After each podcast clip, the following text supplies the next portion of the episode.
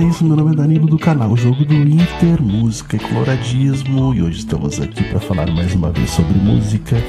Afinal de contas, eu entrei nessa onda aí de fazer uma espécie de podcast, né, falando sobre música e trazendo assuntos aí que tenham a ver com música também, afinal de contas aqui é música e coloradismo e o canal é meu também, eu posso o que eu quiser.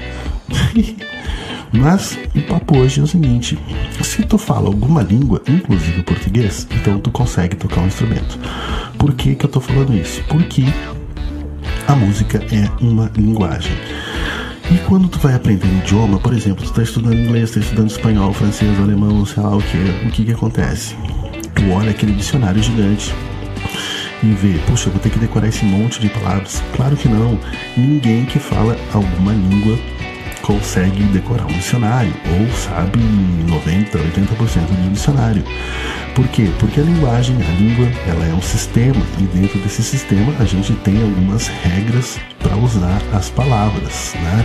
E como é que a gente decora as palavras? A gente decora as palavras a partir do momento que a gente começa a usá-las, né?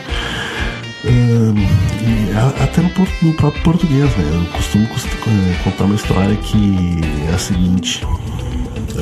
Eu tava na quinta série, sexta série, sei lá, existia uma coisa chamada ficha de leitura, acho que nem existe mais. E a professora pediu que eu fizesse uma ficha de leitura. O que é uma ficha de leitura? Uma ficha de leitura é a professora é uma tarefa que a professora mandava a gente ler um livro e a gente tinha atrás do livro tinha uma ficha com perguntas, né, para saber se o cara leu o livro mesmo. Então, ela respondeu aquela ficha e a professora via, né, conforme as respostas, se o cara tinha lido ou não. E eu cheguei na biblioteca e perguntei para a bibliotecária, cara, tu não tem aí uma um livro aí para eu ler, eu preciso fazer uma ficha de leitura, mas eu preciso de um livro curto, né, com bastante imagens e tal. E ela falou, não, eu vou te sugerir um livro que eu achei bem legal que eu li semana passada. E ela sugeriu, o nome do livro era Por Quem Faz Gemer a Terra. Eu nunca mais esqueci desse livro é do cara chamado Charles Kiefer.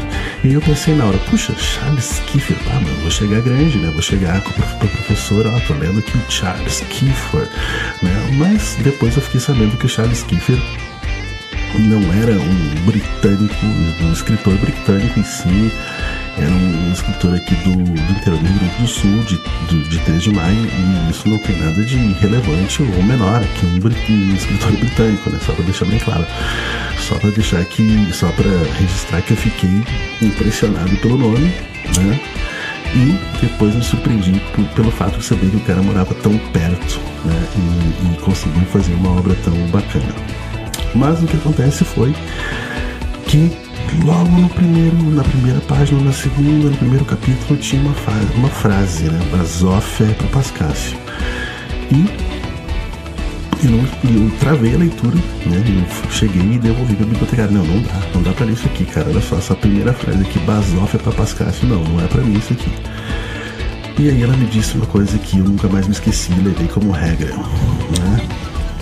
Ah, meu filho, tu não vai nunca conseguir entender e conhecer todas as palavras da língua portuguesa. Né? Então, a partir daquele momento, eu comecei a usar o dicionário, comecei a criar o hábito da leitura e comecei a conhecer mais palavras e ter um vocabulário, escrever melhor e tal.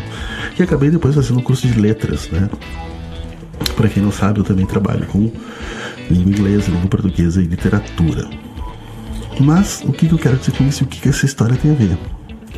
Com música tem tudo a ver, porque eu simplesmente desisti de ler o livro, que era genial, inclusive recomendo a leitura por quem faz gemer a terra, de Charles Kiefer, um escritor gaúcho porque eu simplesmente travei na primeira frase só porque eu não conhecia duas palavras, basófia e pascácio. Então a música é a mesma coisa, cara. Tu vai ver e tu vai olhar para uma música e vai dizer, pá, mas esse monte de acorde, meu Deus do céu. Não, cara, depois que tu entender como funciona a linguagem da música, isso é, a estrutura da música, tu vai, vai conseguir aplicar uh, aquelas pequenas regras, aquelas poucas regras que a gente tem e vai conseguir executar a música que tu quiser. Então, linguagem é uma música, aliás, música é uma linguagem, né? E não esquece que tu não vai conseguir aprender todas as possibilidades dentro da música. O que é importante? É importante, claro, né? Perder, perder não, investir tempo com o seu instrumento, conhecer cada vez mais possibilidades dentro dele e uh, caminhar né, em sentido de, no sentido de evoluir o teu aprendizado no instrumento. Então, a música, assim como a língua portuguesa ou qualquer outra língua, é uma linguagem e ela tem a sua estrutura e tu não precisa decorar todos os acordes. Falou, um abraço e até a próxima.